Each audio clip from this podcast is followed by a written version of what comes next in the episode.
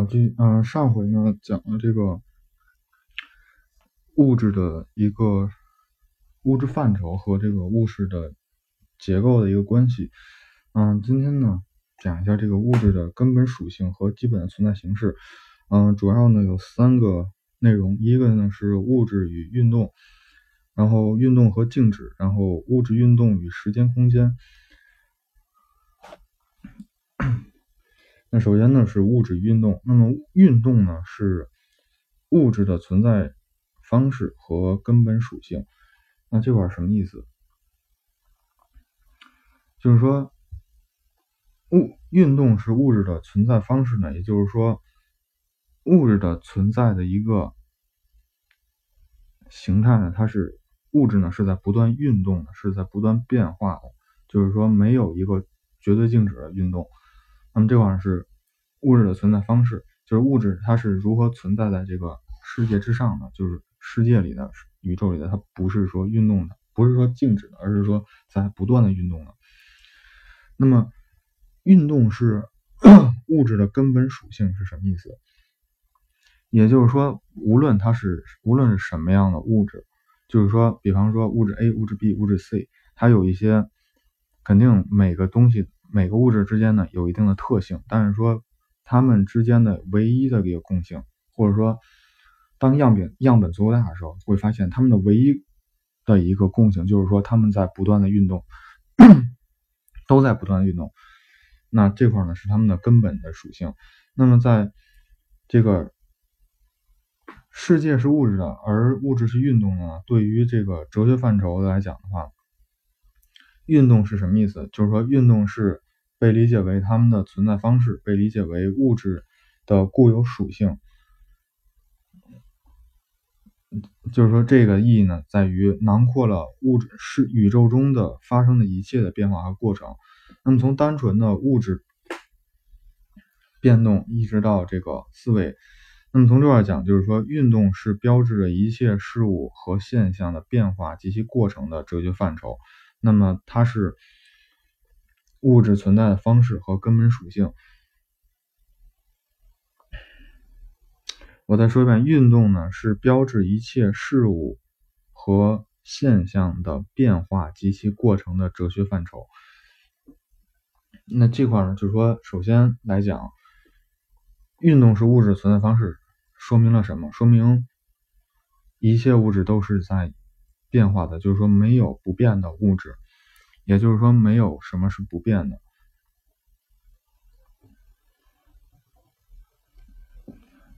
那么，这是这是这一段话这一段的一个这个最根本的地方，就是说运动是一一直存在的，然后运动是客观存在的，不以人的意识为转移的，就是它，这是第一。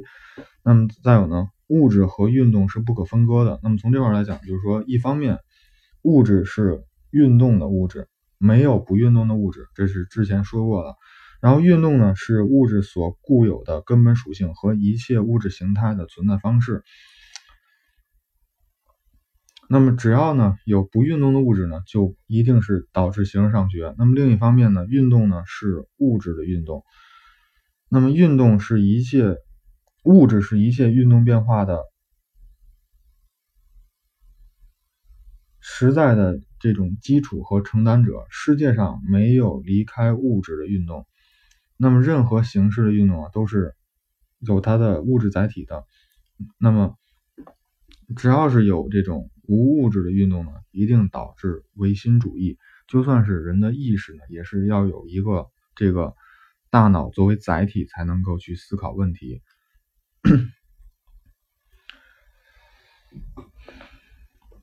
那这块呢，不妨多说一点，就是说关于这个物质是运动的载体这块，之前在人类还没有认识到光是一种粒子的时候呢，当时就认为光的一个运动啊，就可以脱离物质，就是光是这种运动是可以脱离物质的。那么当时呢，就是说这个唯心主义呢，就又占了上风了。关还有包括这个电的一个物质载体是什么？因为当时还没有发现电子的时候呢，认为电呢也是不可可以不依赖于物质而进行运动、进行传播的一种能量。那么当时呢出现了一个唯能说，就是说一切的东西呢无无外乎是从物质到能量，然后从能量到物质的这么一个过程。这块呢是物质与运动。那么运动与静止呢，就是说，首先。物质是运动的，没有不运动的物质。那么这块呢，说明了运动的普遍性、永恒性和无条件性，因而呢是绝对的。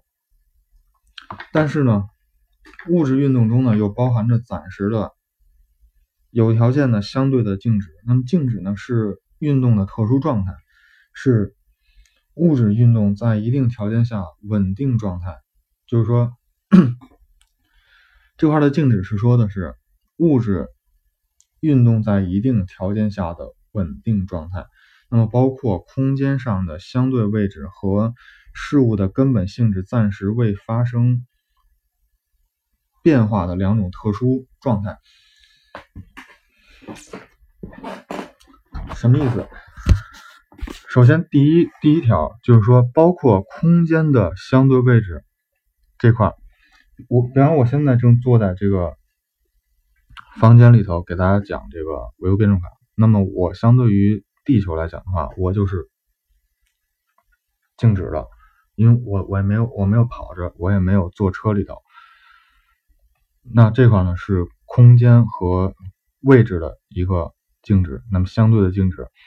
那么事物的根本性质没有发生变化，这块怎么讲？因为那就是说我在这块讲的话，首先我没有说突然的。就基因突变了，那我还是普通的人。那么这块呢是这个事物的根本性质没有发生变化，就是说我还是人类，我还没有说变成其他的一个物种。那这块呢是两点，就是说关于静止的一个范围是什么？就是空间相对位置，然后和这个物质的根本属性。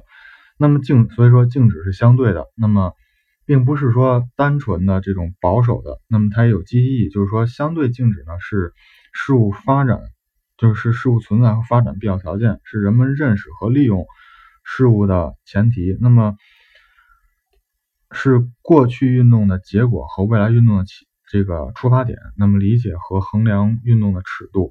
你想，如果说这个。事物真的是永恒不变，那就是说我这块讲的话，就是说哲学的上面的一个变化或者说发展呢，它一定是这个新旧事物的过程。请注意这块，事物的发展指的是新事物的灭亡和旧事物的产生的这么一个过程，叫发展，而不是说我今天是，比方说，我举个例子啊，比方说我我今天是这个。人的生命呢，可能是这个，嗯，多少多少年，多少多少年零多少多少天，然后呢，可能我第二天呢是明天呢，相当于是我多少多少年，我多少多少天加一天，对吧？就这块呢，并不是说发展这块呢，只能谈得上是运动，就是说我比前一天我又大了一岁，那么。并不是说我今天和昨天呢有了一个质的一个变化，并不是。那所以说我咱我因为有了一个就是说静止相对静止的一个这么一个存在呢，那么就是说我们可以去认识这个世界。比方我们可以认识自己，因为在一一个阶段可能三五年之内呢不会有什么特别大的变化，我们可以在这段时间呢充分认识自己，然后呢去规划下面下一个阶段的事儿。那么绝对静止和相对。就绝对运动和相对静止辩证统一，那就是说运动的绝对性体现了物质运动的变动性、无条件性；那么静止的相对性呢，体现了这个物质运动的稳定性和有条件性。那么运动和静止相互依赖、相互渗透、相互包含呢，就包含着绝对运动和这个相对静止的状态。那么动中有静，静中有动，无条件的。绝对运动和有条件的相对运动呢，构成了事物的一个矛盾的运动。那么呢，就是说，只有把握了运动和静止的辩证关系呢，才能去正确的理解这个物质世界及其运动规律的一个多样性，那么才能够去理解是认识和改造世界的可能性。那如果说把绝对运动呢和相对静止绝对化呢，就会走向形而上学的不辩论。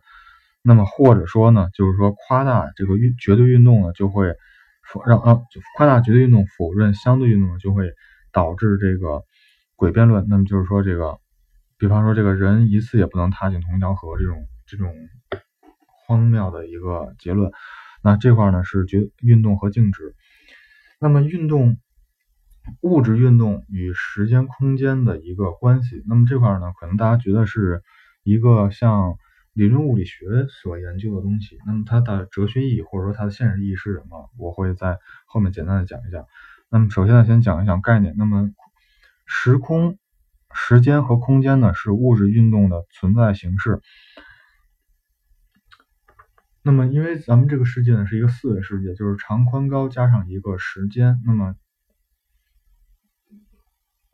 比方说，比方说，我现在坐的地方就是一个这个坐标系的点原点，那么我就是零零，然后现在的时间十二点二十六，那么这块呢就是相当于是这个空间和时间的这个坐标就有了，那么这块呢就是我存在形式，就是说我在这块在这儿，然后呢我 结合上面，那么我在运动呢，首先我的运动是什么呢？我在我内部的一个生理的一个。运动，然后我这个，呃，相对于地球呢一种相对的静止，那么因为静止呢也是运动一种特殊的状态，然后我呢肯定身体上会有一些的，就是说有一些动作，肢体肢体什么的大家看不见，那么这块呢就是说这个时间空间是物质运动的存在形式，因为咱们就是说我身体上的每一个点呢其实都可以用这个。坐标来表示，就是说我伸出手来，那可能我就不再是这个。比方说以我这个脊椎为零零零，然后十二点二十六的话，那么我我只要伸出一只手，那就我这个手指尖啊，然后我这个肘啊，我这个小臂啊，就不再是零零零，然后十二点二十六，对吧？嗯，这块是这样。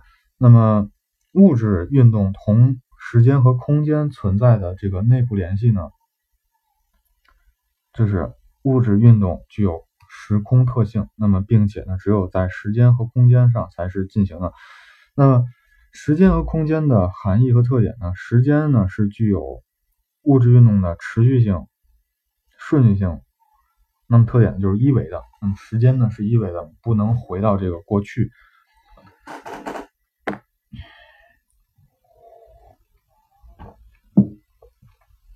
那在很多科幻小说里面就提到了这个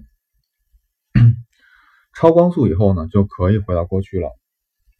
那么这块呢，很明显的是违背了这个相对论的。就简单的说一下，为什么说为什么说这个不能超光速，就是因为根据这个量子力学的公式啊，就就不说这不说太细了啊。然后就是说。首先，如果说超光速的话，首先达到光速的时候，物质的这个尺度，就是物质的这个尺寸会成为零。那这块呢，首先就不对了，就是说这个不可能一个物质运动着，然后因为它太快了，然后就这个物质就消失了，明白吗？因为因为就是这个根据相对论的尺缩原理，这这是第一点。那么第二点的时候呢，如果当物质达到光速的时候，这个物质的，因为这个物质运，就是说这个物体的运动越快呢，它们它的这个质量也就越高。那么达到光速的时候呢，物质的这个质量呢达到了无限大，那么这块呢也是不可能的。所以说在这两点来讲的话，都证明了不可能超光速，那么也就不可能存在这个回到过去的这个可能性。那么也就是说，物时间是存在一维性的，那么就是说它只可能是无限的，只能可能是往前，不可能倒退。那么空间呢，是指这个物质运动的广延性、扩伸张性的特点是三维的，那么长宽高，那么这块呢是空间，这块不用解释。那么物质运动与空间。和时间是不可分割的。那么运动、物质、运动、时间、空间，它具有内在的一致性。那么，嗯，物质的运动呢，总是在一定时间和空间内进行的，没有离开物质运动的纯粹的时间和空间，也没有离开时间和空间的物质运动。这块很好理解，不解释了。那么，物质运动与时间、空间的不可分割呢，证明了时间和空间的客观性。那么，时空呢，作为物质运动的存在形式，同物质的运动呢，一样是不可不以不依赖于人的意识和的这个客观存在。那么这块呢，到底有什么样的一个意义呢？就是关于物质运动、时间、空间。首先呢，物质运动、时间和空间是客观的，它不以人的意识为转移这块，这是第一点也很重要。那么这块呢，就告诉大家，就是你在分析事物的时候，在分析这个历史事件的时候呢，要依据时间、地点、条件去分析这个事物。就是说，你北京发生的事儿。拿到上海去呢，就要具体问题具体分析了，就是不能说从北京的东西，然后呢直接就照搬到上海是不行的。那么这块呢，就是说这个当时这个就是苏联的东西呢，不能直接呢照搬到中国来，然后呢，那么就是说这个要，那么包括这个马克思主义呢，也不能说直接搬到中国来用，那么要，嗯，把马克思主义中国化才可以去这个指导中国的。建设中国的发展，这是第一。那这块时间呢，就是说要用历史的眼光去看问题，就是说要放到这个，你你你评价清朝的事儿呢，一定要把这个事儿放到清朝，不能用现在的世界观去评价。不，那这块呢，就是说看看看这个它的积极意义和它的消极意义。那么我们如何去改变这块？那么还有呢，就是说。之前讲这个扶贫的问题，就是说你在这个大城市里头谈扶贫呢是没有用的，因为你你有吃有喝的时候，你不太明白这个贫苦的人民到底需求的是什么，你必须要到那个地方去，对吧？所以就是说这块的一个意义告诉我们，就是说要具体问题具体分析。那么这块呢是这个。为什么说哲学里要讲这个物质？就是说辩证法里要讲这个物质运动、时间、空间的关系这块，并不单单也就是说是一个这个理论物理的范畴了。那么时间和空间呢？它既是有限的，又是无限的；既是绝对的，又是相对的。这是怎么理解？时空的有限性呢，是指的是物质形态是这个有限的。那么时间上呢是暂时的，就是说，嗯，还拿我举例子，那我所占的空间呢，那肯定是有限的，对吧？我就是我，我身体有多大，那么我占的时间，我占的这个空间就有多大。时间是暂时的，那这块就是说我迟早有一天我也得见马克思去，对吧？那这块就是说时间的一个暂时性，就是说物。这块呢就扣上这个时间和空间是物质运动的存在形式这一点上，那就这一点呢，就是说这个时间时空是有限性，那么就指这块。那么时空的无限性呢，指的是物质世界的时空呢是无限的，那么在时间上呢是无始无终的、无尽无休的，在空间上呢是无穷无尽、无边无际的。那么时空的这个绝对性呢？指的是运动着的物质的存在形式呢，是客观实在的，是不变的、无条件的。说的是物质的存在形式啊，可不是物质啊。物质的存在形式是客观的、不变的、无条件、绝对的。那么时空的相对性呢，指的是物质运动时间和空间具有特性的是，就是物质运动时间和空间的。具体特性是相对的，那么随着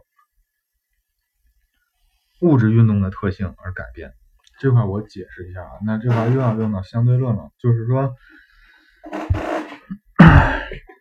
因为存在着这个引力啊，那么其实呢，存在引力呢会让这个空间会让时空弯曲。那么从这块来讲的话，就是说，就存在了一定的相对性。那么呢，呃，我后面呢就不在这儿讲开了，我可能未来呢会讲一讲关于相对论的东西的时候，再给大家讲讲这块。